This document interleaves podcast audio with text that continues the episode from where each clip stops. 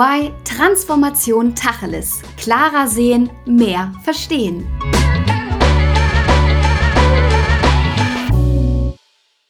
Heute wird es etwas kreativer, denn wir widmen uns dem Thema des Creative Leaderships. Klingt erst einmal ein wenig abstrakt, jedoch ist Kreativität ein wichtiger Zukunftsskill für Unternehmen und auch für Führungskräfte. Also Ohren gespitzt und los geht's. Mein Name ist Alissa und bei mir sind heute die Experten Romas Stukenberg und Kevin Schudak. Romas hat als erstes ein Diplom in Design gemacht und danach ein berufsbegleitendes Weiterbildungsprogramm für Führungskräfte in Amsterdam im Bereich Creative Leadership.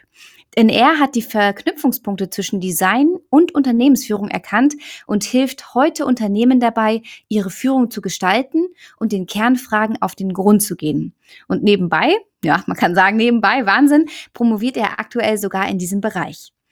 In Kevin schlagen förmlich zwei Herzen. Eins für Innovation und das andere für People-Themen. Sein Anliegen ist es, diese beiden zusammenzubringen. Seit neun Jahren ist er im Corporate-Umfeld unterwegs und arbeitet heute für EY, wo er das Ziel verfolgt, ein innovatives HR-Management zu gestalten. Und ich freue mich jetzt riesig auf das Gespräch mit den beiden. Hallo. Hallo Alissa, hallo Kevin. Hallo zusammen, freue mich hier zu sein. Hallo ihr beiden. Ja, zunächst müssen wir, denke ich mal, erstmal ein bisschen in die Definitionsarbeit gehen. Romas, was verstehst du denn generell unter Kreativität? Kreativität für mein Empfinden sagt etwas aus über den Umgang mit Unbekanntem und mit Ausnahmen. Also immer dann, wenn, wenn Bewährtes über den Haufen geworfen wird durch Veränderungen oder durch, durch etwas Neues, worauf wir noch nicht vorbereitet sind. Immer dann wird Kreativität wirksam und erforderlich. Mhm. Und Kevin, wenn wir jetzt über dieses Thema Creative Leadership sprechen, was ist das? Ja, Creative Leadership bedeutet einfach, ähm, als Führungskraft oder als ähm, ja, Führender ähm, den Raum zu geben, eben Kreativität zu leben, Neues zu schaffen und zu gestalten. Gibt es da noch eine Ergänzung von deiner Seite, Romas? Das ist soweit gut eingefangen. Ähm, ja, es ist, glaube ich, wirklich dieser Umgang mit mit dem Neuen und das Führen durch das Unbekannte. Gab es denn bei dir eigentlich so einen Aha-Moment, als du gemerkt hast, dass es zwischen Design und Führung Brücken gibt? Den gab es in der Tat. Und zwar haben wir in unserer Anfangszeit oder in meiner Anfangszeit des Designarbeitens ähm, als Dienstleister immer wieder gemerkt, dass, dass wir mit Fragen konfrontiert wurden, die gar nicht so sehr Teil des Briefings waren, sondern die immer ja, so die nächstgrößere Frage dahinter war. Also wir brauchen ein neues Medium, eine neue Website, ein neues was auch immer. Und dann kann man im zweiten Schritt sich aber fragen, wer, wer seid ihr denn überhaupt als Unternehmen? Wer, wer, ja, was ist euer Selbstverständnis? Wer, wer wollt ihr sein? Und dann beginnt man ja bereits, sich reinzugraben in Zukunftsvisionen und in teilweise auch Prognosen oder Vorstellungen, was einmal sein kann. Und schon befindet man sich genau in diesem, ja, in diesem Führungsverständnis von, von Unternehmen. Mhm. Kevin, was gibt es denn bei diesem Thema Creative Leadership, was dich besonders fasziniert? Ja, mich fasziniert ganz besonders der Paradigmenwechsel, der jetzt in den letzten Jahren stattgefunden hat, eigentlich durch alle Unternehmen und durch alle Unternehmensbereiche hinweg, dass wir eben wirklich das, das Führungsverständnis, dass sich das verändert hat, dass es eben dahin geht, ähm, ja, zu motivieren und ähm, die Freiräume, wie ich schon gesagt habe, zu schaffen, um wirklich auch Neues zu schaffen, Neues zu gestalten, weil wir eben gemerkt haben, dass dieses alte Führungsverständnis von Command and Control eigentlich nicht mehr, nicht mehr reicht in der heutigen, Tag, äh, heutigen Zeit wir leben eben in dieser vielbeschworenen VUCA-Welt.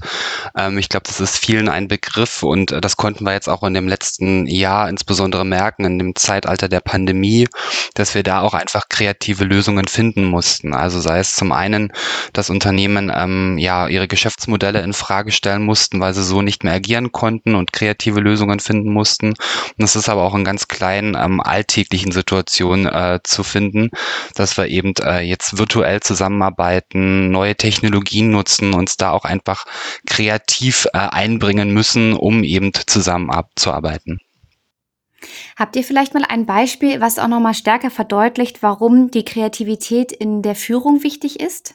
Ich würde jetzt sofort an Themen denken, in denen, also auch nochmal vereinfacht gesprochen, in denen Bewährtes nicht mehr funktioniert. Das können Geschäftsmodelle sein, das können Strukturen sein. Da sieht man ja auch zurzeit enorm viel Bewegung, was, was Arbeitsweisen, Kommunikationsweisen und überhaupt unternehmische Grundstrukturen angeht. Es kann man aber auch Themen betreffen, die, ähm, die einfach zunehmend kompliziert werden. Und da denke ich an beispielsweise ethisch-moralische Fragestellungen oder bis hin zu fragen, wann ist denn eigentlich auch mal Schluss für ein Unternehmen? Wann, wann ist die Arbeit eines Unternehmens getan? Also überall da, wo es keine eindeutigen Antworten gibt und kein, keine bereits definierbaren richtig oder falsch Antworten, da findet das Spannende statt an der Stelle. Mhm. Und wenn, wenn wir jetzt mal, ihr hattet es vorhin auch schon so ein paar Mal gesagt mit dem Thema Corona, dass das natürlich auch eine riesengroße Auswirkung hatte auf diesen Bereich und das Unternehmen auch verstanden haben, sie müssen wirklich was, was ändern. Was sagt denn kreative Führung, beziehungsweise was kann man auch daraus lernen, wenn es um das Thema geht, Führen über Distanz? Ja, wenn ich diese Kreativität einfach mal gebe, um, um, als oder nehme als Raum zum Gestalten, beispielsweise wenn ich jetzt als Führungskraft meinen Mitarbeitenden ähm, neue Möglichkeiten gebe, dann ähm, ist es eben so, dass ich als Führungskraft dann dabei sein muss und auch ähm, sozusagen als Coach für meine Mitarbeitenden zur Verfügung stehen muss und sie begleiten muss. Aber es ist jetzt nicht mehr so, dass ich sage, so und so sieht die Lösung aus, ähm, ihr müsst es genauso umsetzen, sondern die Menschen haben einfach, ähm, ja, das oder haben einfach die Fähigkeiten, auch selbst Sachen zu gestalten, haben die Intelligenz und als Führungskraft muss ich das ganz einfach fordern oder fördern. Und jetzt ist es so, dass eben durch diese virtuelle Führung entfällt das ja nun mal weg, dass ich wirklich auch vielleicht neben meinen Mitarbeitenden sitze oder die täglich sehe, ähm, so dass jeder auch äh, einen bestimmten Freiraum hat, einfach Dinge zu gestalten. Und dann muss ich als Führungskraft eben den Raum schaffen und Strukturen schaffen, wo ich die Kolleginnen und Kollegen immer wieder zusammenhole, wo ich bestimmte Dinge bespreche, auch dann die berühmten Retrospektiven mache und dann eben bestimmte Dinge einordne und auch wieder zusammenführe. Also es funktioniert sowohl das eine nicht mehr, ähm, dass ich ganz klar vorgebe, wie muss etwas aussehen und sozusagen Kreativität unterbinde. Und es funktioniert aber auch nicht einfach nur die Leute ähm, alleine zu lassen, sondern ich muss einen gesunden Mittelweg finden. Aber die Kompetenz, wie gesagt, ähm, ist meine Meinung, ähm, hat jeder von uns ähm, in seinem Köpfchen. Und dann kann man natürlich noch sagen, es gibt auch unterschiedliche Menschen. Es gibt vielleicht die Menschen, die sowieso super kreativ sind, die tausende von Ideen im Kopf haben und die ähm, ja gar keine gar keine Hemmschwelle haben, auf neue Ideen zu kommen. Und dann gibt's eben die Leute, die eher vielleicht analytisch unterwegs sind, die Dinge eher umsetzen. Und genau das gilt es eigentlich auch als Creative Leader zusammenzuführen. Nämlich auf der einen Seite die Leute mit den guten Ideen oder mit den verrückten Ideen. Und das ist das, worauf es auch in der heutigen Zeit ankommt. Und dann eben auch die Leute, die im Zweifel ähm, bereit sind, auch die Dinge dann an die Hand zu nehmen und auch zu schauen, dass man die umsetzen kann. Mhm. Also das wäre so das Thema zum ähm, der Punkt zum Thema über Distanz führen. Romas, was bedeutet es denn Menschen zu führen, die vor Corona auch überhaupt nicht von zu Hause vom Laptop, Laptop aus gearbeitet haben? Ich glaube, es wird eine besondere Fragestellung wach. Und zwar hm, auch äh, die Fragestellung nach dem, was das Unternehmen ist. Denn in dem Moment, in dem ich nicht mehr im Unternehmen selbst bin, um dort zu arbeiten, ähm, zählt auf einmal der Identifikationsort Büro gar nicht mehr so richtig. Also das alles fällt weg und dann wird auf einmal das Unternehmen zu einem relativ abstrakten Konstrukt, also etwas, was ich über die unternehmensspezifische Software aktiviere, weil ich mich in einen Call einwähle. Aber ich habe wenig, wenig Gefühl für dieses, für dieses Ganze des Unternehmens von zu Hause aus. Und das war natürlich auch vor vor diesen Ausnahmezeiten ein großes Thema. Stichwort Kulturarbeit, Zusammenhalt, Identität. Nur jetzt wird es nochmal zusätzlich befördert. Und ich denke da zum Beispiel auch an, an Menschen, die ein Unternehmen als neue Mitarbeiter betreten. Da stellt sich die ganze Frage des Ankommens natürlich nochmal ganz anders. Und auch aus einer Perspektive heraus des Neuorientierens oder Weiterorientierens. Also wenn ich als Mitarbeitende an, an einen Punkt komme, an dem ich mich eigentlich weiterentwickeln möchte, verändern möchte, Dinge bewegen möchte, dann habe ich ein ganz anderes Setup gerade zur Hand und auch wenig, wenig Handhabbarkeit oder wenig handfestes Gefühl, wie das sich gestalten lässt. Also wir werden so ein bisschen operativ in unserem Cockpit eingesperrt gerade. Ich will das jetzt gar nicht mal so negativ beleuchten. Ich glaube, da steckt auch eben genau eine tolle Chance drin, weil wir, weil wir auch realisieren, was fehlt und auch, auch vielleicht spüren, was das Besondere an einem Unternehmen ist, weil wir manche Aspekte vielleicht dann auch digital auf einmal immer noch in uns spüren. Und dennoch wirbelt das natürlich einiges durcheinander. Ja. Du hattest gerade einen ganz spannenden Punkt angesprochen, nämlich das, das Thema Onboarding. Wie kreativ, wie kreativ lässt sich das denn auch für neue Mitarbeiter gestalten? Da kann ich auch gerne ähm, was zu sagen kann man, glaube ich, auch aus zwei Perspektiven äh, betrachten, das Thema. Das eine ist, glaube ich, das, was wir jetzt einfach erlebt haben in diesem Jahr, dass wir in diesem Feldversuch waren und äh, eigentlich gezwungen waren, von heute auf morgen das ganze Onboarding oder auch die Integration neuer Mitarbeitender ähm, ja, kreativ umzusetzen, zu virtualisieren, neue Lösungen zu finden. Das war so die, die kleine Alltagskreativität, die wir einfach an den Tag legen mussten. Also beispielsweise eine zentrale Begrüßungsveranstaltung, die ja oftmals stattfindet stattfindet bei großen Unternehmen, dass wir die eben in den virtuellen Raum ähm, überbringen mussten und da dann natürlich auch schauen, äh, ja, wie halten wir auch die ähm, Leute am, am die, ähm, die Aufmerksamkeitsfähigkeit. ähm, auf. Das ist natürlich ähm, im, im, virtuellen Raum nochmal eine andere Sache, als wenn ich jetzt wirklich die Leute auch persönlich treffe. Auch da kann ich mit kreativen Elementen, mit Spielelementen arbeiten, einfach um äh, die Leute sozusagen aufmerksam zu behalten. Und auf der anderen Seite kann man sich das Ganze dann aus einer strategischen Perspektive anschauen. Und da ist das auch, was der Roman macht, ganz spannend. Ähm, da gibt es ja seit vielen Jahren auch im unternehmerischen Kontext Begrifflichkeiten wie Design Thinking, Experience Design und so weiter und so fort.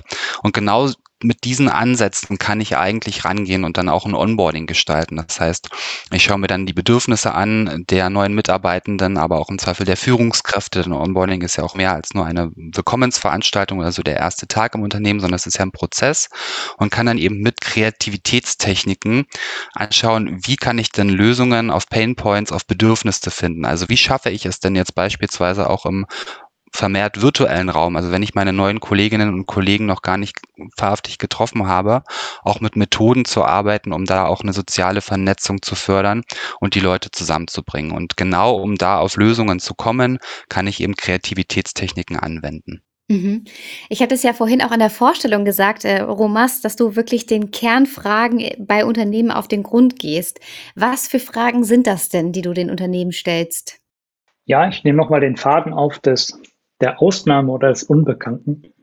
Also in Momenten, in denen sich ein Unternehmen verändert, beispielsweise aus eigenem Wunsch heraus, das kann Wachstum sein, es kann aber auch auf, aufgrund von Druck kommen, also Konkurrenz, Wettbewerber, Change-Prozesse, was auch immer so stattfindet und wirklich große Auswirkungen hat für die Zukunft eines Unternehmens, markiert einen Moment, in dem ein Unternehmen sich mit sich selbst beschäftigt und für sich definiert, was sind wir, was macht unsere DNA aus, was sind unsere Kernaspekte. Und die schaue ich mir vornehmlich an, weil es um die, bei diesen Aspekten dann natürlich auch darum geht, sie einmal zu definieren und scharf zu stellen, nicht zu erfinden, sondern tatsächlich zu schauen, was macht denn das Unternehmen wirklich aus. Und dann fängt die spannende Arbeit an, dass man die natürlich auch vermitteln möchte. Also wenn man dieses Wesen eines Unternehmens verstanden hat, kann man auch gezielter schauen, wie kommuniziert man das, wie artikuliert man das und wie macht man das erfahrbar. Und wie verankert, dann, verankert man dann so eine Creative Culture in einem Unternehmen? Also für manche Unternehmen spielt es erstmal weniger eine Rolle, glaube ich, kreativ zu sein. Da gibt es nicht so die ausgeprägte Notwendigkeit. Allerdings in den Unternehmen, in denen das eine Rolle spielt und in denen jetzt auch Existenz abhängig ist, in denen braucht es vor allen Dingen erstmal einen Raum für diese Kreativität. Und mit diesem Raum meine ich tatsächlich nicht nur den physischen Raum, sondern auch den strukturellen Raum oder auch den Erfahrungsraum.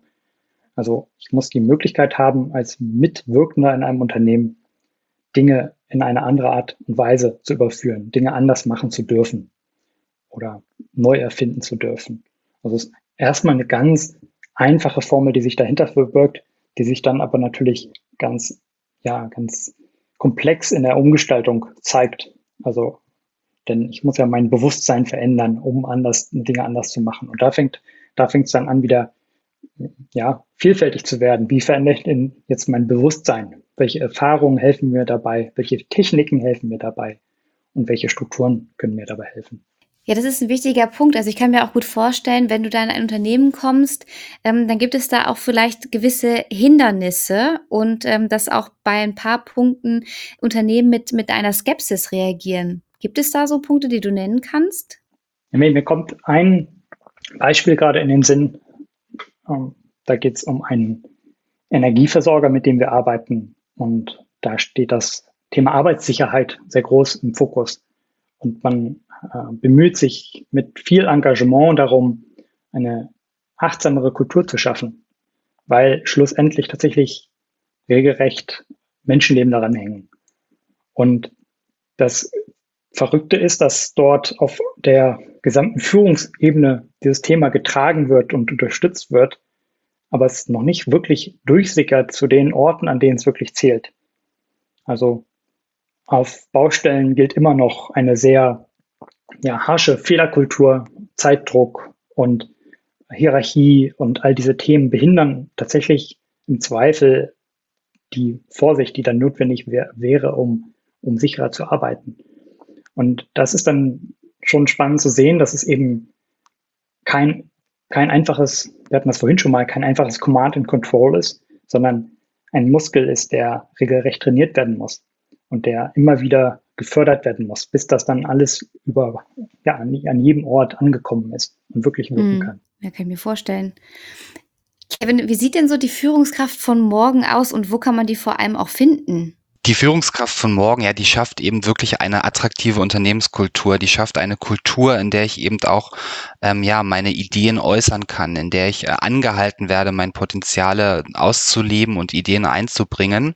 Sei es ähm, beispielsweise ähm, über ein, Innovationsmanagement, ähm, über betriebliches Ideenmanagement, also dass ich da auch Strukturen habe, wo ich das machen kann, aber auch ganz klar in den, in den kleinen Sachen. Also in, in Meetings beispielsweise den Raum schaffen, die Meinungen einzuholen, bestimmte Sachen zu sagen. Und das, was ich eben auch gesagt habe, dass ich eben auch begleite und berate auf dem Weg der kreativen Ideenfindung oder auf der Kreativitätsförderung, dass ich coache, dass ich ähm, die Person mit den richtigen Leuten zusammenbringe, die im Zweifel weiterhelfen können und eben auch ganz klar als, als Führungskraft eine, ein Vorbild bin, bestimmte Dinge vorantreibe und dass ich auch einfach eine Vision habe. Das heißt, ähm, dass ich nach vorne gehe, nach vorne denke und im Zweifel weiß ich selbst auch noch nicht immer die Antwort, weil wir wissen die Antworten nicht auf die, auf die Fragen von morgen. Ähm, von daher das auch einfach eingestehen und zu sagen, hey, wir gehen es zusammen an und äh, da dann aber auch den Rückhalt zu bieten, äh, wenn es um die Umsetzung geht. Mhm. Also wenn ich euch richtig verstehe, ist das wirklich so ein, ein Skill, der ganz, ganz wichtig ist, gerade auch in ungewissen Zeiten, wie wir sie momentan erleben. Ich bin ähm, in der Vorbereitung auf dieses Gespräch auch auf noch den Begriff Artistic Intelligence gestoßen. Worum geht es denn dabei und was bedeutet das? Also ich ähm, habe einiges von dem, was ich unter Artistic Intelligence verstehe, schon bei Kevin gerade gehört. Und da geht es vor allen Dingen um eine Art Ergebnisoffenheit im Fragen stellen. Also üblicherweise versuchen Unternehmen schon vorauszuahnen und zu antizipieren, was ein Resultat sein soll, wenn sie eine Frage stellen. Und Artistic Intelligence wäre dem gegenübergestellt eher ein offenes Fragen. Also sich nicht am Ergebnis oder am Zweck einer Antwort festzuhalten, sondern sich wirklich der Frage zu widmen und zu schauen, wo sie einen hintreibt. Und das, da kommt wieder dieses, dieser Aspekt rein der, des Bewusstseinswandels und des Umdenkens. Und Artistic Intelligence könnte dafür stehen, dass, dass die künstlerischen Disziplinen eben genau davon was verstehen. Also wie kann ich über eine Dinge, eine Sache anders nachdenken?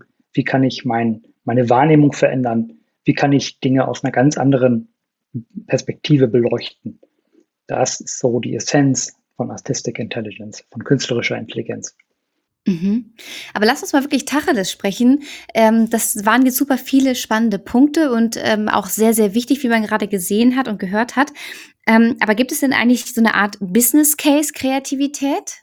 Also da gibt es ein Business Case für Kreativität. Ja, da gibt es ähm, unterschiedlichste ähm, Studien, die das ganze Thema auch schon vor sieben, acht Jahren erforscht haben. Also kann man einfach mal äh, auch bei Google eingeben, Business Case Creativity, dann findet man eine ganz gute Auflistung. Und ich glaube, ich, ich könnte jetzt hier Studien zitieren noch und nöcher. Ähm, ich glaube, dass das zeigt sich auch einfach bei den Unternehmen, ähm, die aktuell die Weltmärkte beherrschen. Das sind eben Unternehmen, die auch ganz klar auf Design, auf Experience Design, auf Kreativität setzen und das Ganze aber auch ganz klar gekoppelt ähm, ja mit Wissen über die Bedürfnisse. Das heißt, ich brauche zum einen ähm, als Unternehmen natürlich das, das Wissen über meine Kunden oder wenn ich jetzt mal nach intern schaue, über meine Mitarbeitenden. Das heißt, ähm, ja, was sind die Bedürfnisse, was erfordert es? Und dann kann ich auf der anderen Seite dann natürlich auch schauen, wie finde ich denn dann auch Antworten auf diese Themen. Das heißt, dann kommt wieder die Kreativität ins Spiel, eben Lösungen für diese Probleme. Also sei es ein Kundenproblem, was im Zweifel existent ist oder auch noch nicht existent ist, zu finden, oder sei es eben ein, ein Problem in meiner Belegschaft, was ich eben beispielsweise über ein kurzes Experience Survey, wo einfach ähm, auch gar keine große Mitarbeiterumfrage dahinter steckt, sondern wo es einfach um einen Impulscheck geht, um eben Inhalte zu finden. Und ähm, was wir vielleicht beispielsweise bei EY auch machen, dass wir auch sehen, ähm, dass da ein Business Case dahinter ist wir haben beispielsweise eine Innovation Journey, weil wir natürlich ähm, Steuerberatung haben, ähm, wir haben die Wirtschaftsprüfung und auch diese Bereiche wandeln sich natürlich durch die digitale Transformation oder müssen sich wandeln. Und was wir gemacht haben zum Beispiel ist die Innovation Journey. Das ist wirklich eine, eine Lernreise, wo ich eben verschiedenste Innovationsmethoden, Kreativitätsmethoden kennenlerne und die geben wir den Kolleginnen und Kollegen an die Hand und die können sie es eben in ihrer täglichen Arbeit ähm, einsetzen. Und nun ist es natürlich äh, so, dass vielleicht bei der Steuererklärung jetzt nicht die allergrößte Kreativität gefragt ist, sondern da möchte ich auch einfach, dass die richtig ist. Aber das ist auch ganz schön, was der Roman vorhin gesagt hat, dass wir eben zwei Bereiche haben. Das eine ist eben das, das Tagesgeschäft, das Aktuelle, das muss laufen. Und dann gibt's aber eben auch das Zweite. Und das ist eben wichtig, das ist dieses ähm, ja, Neues schaffen, Kreatives schaffen. Und genau da können eben diese Kreativitätstechniken helfen und kann Creative Leadership am Ende auch helfen, Neues zu gestalten und Neues zu schaffen. Ich würde gerne noch ergänzen, zwei Ebenen. Eine Ebene wäre, dass es natürlich häufig, zumindest in der jetzigen Welt, auch mit Geschwindigkeit zu tun hat. Also Kreativität kann Geschwindigkeit erzeugen. Und das ist leider auch, also das ist schön, aber damit ist es ja eigentlich noch gar nicht genug. Dennoch, es ist eine Qualität und die darf man auch so anerkennen. Gerade in so einem in so einem Klima inflationärer Ideen. Also es gibt unfassbar viele Ideen für Geschäftsmodelle, für Strukturen, für Produkte. Und in so einem Feld ähm, kann man sich tatsächlich auch nur behaupten, indem man mit einer Substanz aufwartet, Dinge vielleicht doch noch ein bisschen raffinierter durchdacht hat. Und da hilft Kreativität, diese, diese Barrieren zu durchbrechen. Und die andere Ebene, die ich noch gerne ergänzen würde, ist die Frage, die gesellschaftsgestaltend wirkt. Und zwar, wie lassen sich, wie lassen sich soziales Unternehmertum und wirtschaftliches Unternehmertum fusionieren, zusammendenken. Und da passiert enorm viel gerade, dass Unternehmen auf einmal nicht mehr nur ein, ein Gerät sind, um Profite zu machen, sondern gleichzeitig auch mit diesem, mit dem Geschäftsmodell, das entstanden ist, positive Auswirkungen auslösen können oder auch wirklich hm, ja, fassbare Verbesserungen in der Welt auslösen können. Hm. Und da wirkt, wirkt sich Kreativität, glaube ich, auch gut aus. Und ich würde gerne noch ein Beispiel bringen, eins, das mich immer wieder sehr fasziniert. Das ist ein, ein Unternehmen aus den Niederlanden, ein, ein Schokoladenhersteller. Und wir haben uns ein bisschen mit dem auseinandergesetzt und auch äh, für Veranstaltungen eingeladen. Und diese Geschichte des Unternehmens ist einfach enorm faszinierend. Das Unternehmen nennt sich Tony's Chocoloni, ist mittlerweile auch in Deutschland erhältlich. Und das Unternehmen hat sich zum Ziel gesetzt, Sklavenarbeit in der Schokoladenindustrie zunichte zu machen. Es geht nur darum. Und auf dem Weg dahin entsteht natürlich Schokolade. Und das Schöne an diesem Unternehmen ist, dass dass die, dieses Unternehmen aus einer ja sozusagen Schnapsidee heraus entstanden ist. Da hat ein Journalist in einem, ja, ich glaube, es war eine TV-Show, so getan, als gäbe es jetzt eine Schokolade, die sklavenfrei hergestellt ist, weil sowas am Markt kaum vorhanden war zu dem Zeitpunkt. Und einige Jahre später ist Tony Chocolonely der größte Schokoladenproduzent in den Niederlanden. Und diese Schokolade existiert und hat tatsächlich einen großen, in großem Maße bereits Wirkung erzeugt. Und in diesem Unternehmen ist eigentlich alles kreativ anders. Und das meine ich jetzt gar nicht im kitschigen Sinne, sondern ein Arbeitsvertrag ist eine Seite mit, hm, mit ja, einigen Aspekten sehr frei formuliert. Und das ist das Fundament der Zusammenarbeit. Also nur um ein kleines Beispiel rauszupicken. Aber diese Beispiele findet man in diesem Unternehmen wirklich in jederlei Hinsicht. Also alles wird dort äh, abseits der, der Norm betrieben, aber gleichzeitig eben auch wirklich sehr erfolgreich betrieben. Ja, also vielen, vielen Dank für dieses tolle Beispiel. Ich finde, das zeigt noch mal ganz toll und anschaulich, dass es sich für Unternehmen wirklich lohnt, auch kreativ zu sein. Ähm, und ich hoffe auch, dass viele Unternehmen das mal als Anstoß nehmen, auch die derzeitige Situation wirklich kreativer voranzugehen und bei sich im Unternehmen was zu verändern. Wir sind leider schon am Ende, aber was ich noch gerne von euch wissen wollen würde, sind so eure, eure Botschaften, die ihr gerne nach, nach draußen wollt. Und dazu wäre die Frage, wenn ihr jetzt ein Plakat aufhängen müsstet in der Stadt mit eurer Botschaft, was würde denn darauf stehen? Kevin, magst du mal starten? Gerne. Ähm, ja, ich kann das auch nochmal verknüpfen mit dem Thema des Creative Leaderships, denn äh, bei mir würde draufstehen, schaff äh, Freiräume, um Kreativität leben zu können. Sehr schön. Und bei dir, Romas? Ich glaube, mein Plakat wäre eine Annonce und ich würde nach Künstlerateliers fragen. Denn ich habe, also ich habe da so eine persönliche, hege eine persönliche Leidenschaft, Künstlerateliers zu besuchen und mich in die Welt reinzubegeben. Aber darüber hinaus habe ich eben auch schon gerne Unternehmerisches in Künstlerateliers verlegt, also beispielsweise Meetings oder Workshops. Und für mich ist das so der, der symbolkräftigste Raum für Freiraum. Und das würde ich gern mehr sehen. Oh, das stelle ich mir gerade bildlich vor. Also das kann ich mir auch sehr, sehr gut vorstellen. Vor allem, bis dann auch die Kreativität nur so anfängt zu sprießen. Gibt es denn von eurer Seite noch äh, Punkte, die ihr gerne unseren HörerInnen mitgeben wollen möchtet? Ja, ich glaube, ich kann da nochmal an, an das, was der Roman gerade gesagt hat, zu den kreativen Räumen einfach auch anknüpfen, weil wir das ganz häufig auch machen. Also ich hatte auch, ähm, als wir noch persönlich Workshops machen konnten, waren wir auch in Künstlerateliers, einfach um auch nochmal was anders zu machen und ähm, oder nutzen auch ganz viel inspirierende Keynotes, einfach nur mit, mit Bildern, einfach um den Kopf anzuregen und um kreatives Denken zu fördern. Und das Ganze kann man aber auch im virtuellen Raum machen. Das heißt, ähm, auch da gibt es ja heutzutage Software-Tools, noch und nöcher, die sind auch einfach zu bedienen. Aber einfach mal Dinge anders machen und versuchen die Kolleginnen und Kollegen äh, ja zu inspirieren, zu motivieren, im Zweifel auch mal ähm, ja einfach ein, ein TED-Video oder so etwas anmachen, wenn man jetzt in einem Strategie-Meeting sitzt, ähm, um wirklich auch ein kreatives Umfeld zu schaffen. Und genau das macht sich ja jetzt auch bemerkbar in den Bürogestaltungen.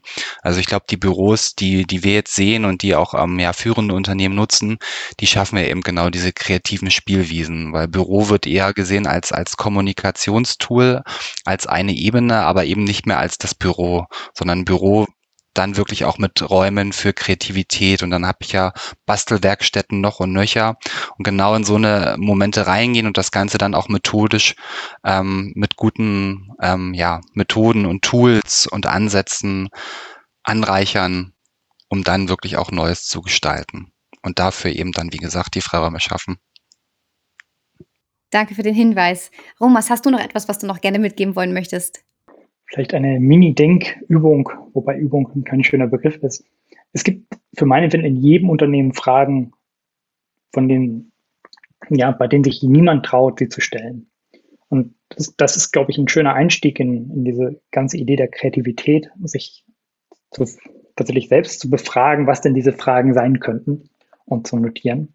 Und dann im zweiten Schritt mal drüber nachzudenken, was bräuchte es für einen Raum, nicht nur physisch gedacht, um gemeinschaftlich mit Kollegen, Kolleginnen an einer solchen Frage mal nachzudenken. Vielen, vielen Dank euch. Also man hat wirklich jetzt mitbekommen, es lohnt sich mit diesem Thema kreative Führung sich auseinanderzusetzen und da Neues entstehen zu lassen. Vielen Dank euch beiden für dieses Gespräch und liebe HörerInnen, wenn euch das Gespräch auch gefallen hat, dann like diese Folge gerne, empfehlt sie gerne weiter oder ihr dürft sie natürlich auch kommentieren. Und solltet ihr Fragen haben oder vielleicht auch Themenvorschläge, dann haben wir eine Mailadresse für euch, an die ihr euch sehr gerne wenden könnt. Und die lautet podcast.de ey.com. Also ihr beiden ganz herzlichen Dank. Ich wünsche euch alles Gute. Vielen Dank für die Runde. Viel Spaß gemacht. Danke, euch auch alles Gute und bleibt schön gesund. Das war EY Transformation Tacheles. Klarer sehen, mehr verstehen.